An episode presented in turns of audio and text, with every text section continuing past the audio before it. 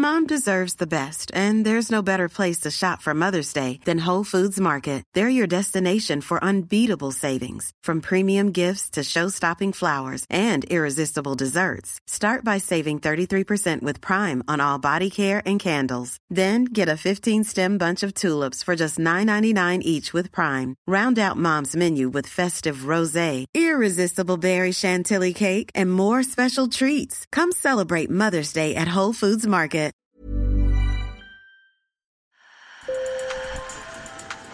Bonjour. Hello. Hola. Marhaba bikoum. Sur le fil, Le podcast d'actu de l'AFP. des nouvelles choisies pour vous sur notre fil info. À New York, l'odeur de cannabis est devenue aussi caractéristique que les taxis jaunes ou les gratte-ciel. Et la première boutique vendant légalement de la marijuana a ouvert fin décembre.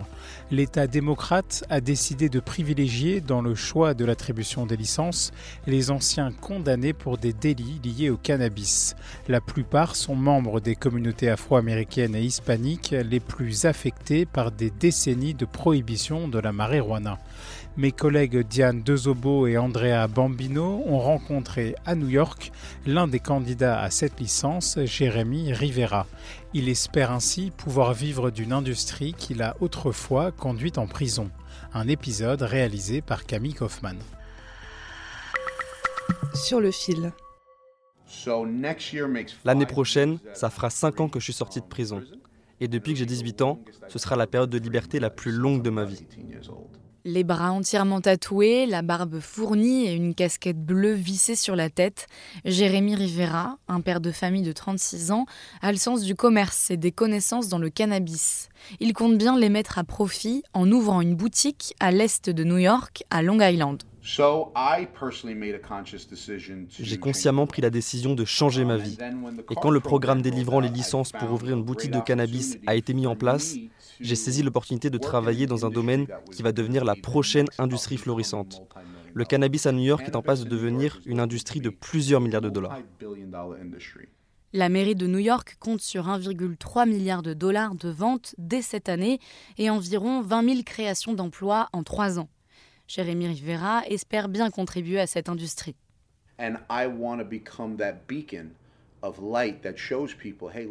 Je veux devenir ce symbole d'espoir qui montre aux gens Hé, regardez, je l'ai fait. J'étais membre d'un gang pendant 20 ans.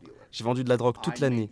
J'ai pris la décision de quitter ce style de vie, de devenir un citoyen respectable et professionnel, que ce soit dans le domaine de la construction, de la sécurité et maintenant du cannabis. Et vous le pouvez aussi.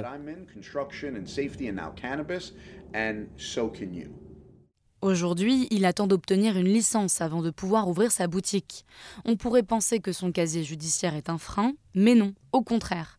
Avoir été condamné, soi-même ou un proche, dans l'État de New York pour un délit lié au cannabis est même un prérequis.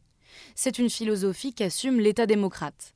Le but affiché est de réparer le mal que la pénalisation du cannabis a causé aux personnes les plus sévèrement impactées, les Afro-Américains et les Hispaniques.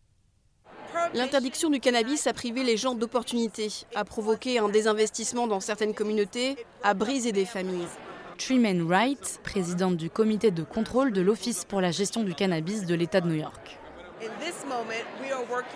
En ce moment, nous travaillons et nous nous efforçons de faire en sorte que les gens aient accès à ces opportunités, qu'ils aient des ressources à leur disposition pour pouvoir participer à l'industrie du cannabis. En 2017, 48% des personnes arrêtées dans l'État de New York pour détention de marijuana étaient noires. 38% étaient hispaniques. C'est une discrimination qu'a vécue Jesse Hunt, un entrepreneur qui a également demandé une licence avant d'ouvrir sa boutique légale de cannabis. Quand j'étais plus jeune, j'étais terrifié à l'idée de fumer de l'herbe dehors.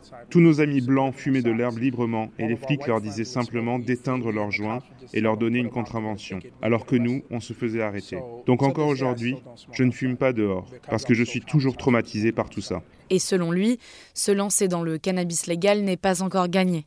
C'est quelque chose de très stressant de passer d'un marché illégal qui est simple à un marché légal où il y a tellement d'obstacles à franchir. Si nous n'obtenons pas la licence pour ouvrir une boutique, nous essaierons d'avoir celle pour fabriquer des produits. Tout ça a l'air très enthousiasmant, mais ça ne l'est pas vraiment, parce qu'il y a tellement d'obstacles avant même d'avoir commencé. La légalisation de la consommation de cannabis il y a presque deux ans a entraîné une zone grise, difficile à contrôler, avec des boutiques ou des stands qui jouent avec les règles pour vendre des joints ou de l'herbe sans licence. Et évidemment, ils ne payent pas de taxes, ce qui leur donne un avantage sur les futures boutiques légales.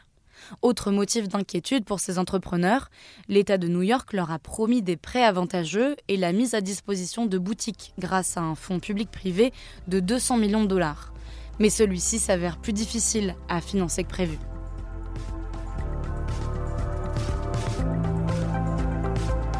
Sur le fil revient demain.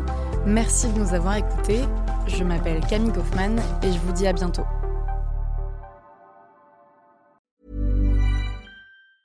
Even on a budget, quality is non-negotiable. That's why Quince is the place to score high-end essentials at 50 to 80% less than similar brands. Get your hands on buttery soft cashmere sweaters from just 60 bucks, Italian leather jackets, and so much more. And the best part about Quince, they exclusively partner with factories committed to safe, ethical, and responsible manufacturing. Elevate your style without the elevated price tag with Quince. Go to quince.com slash upgrade for free shipping and 365-day returns.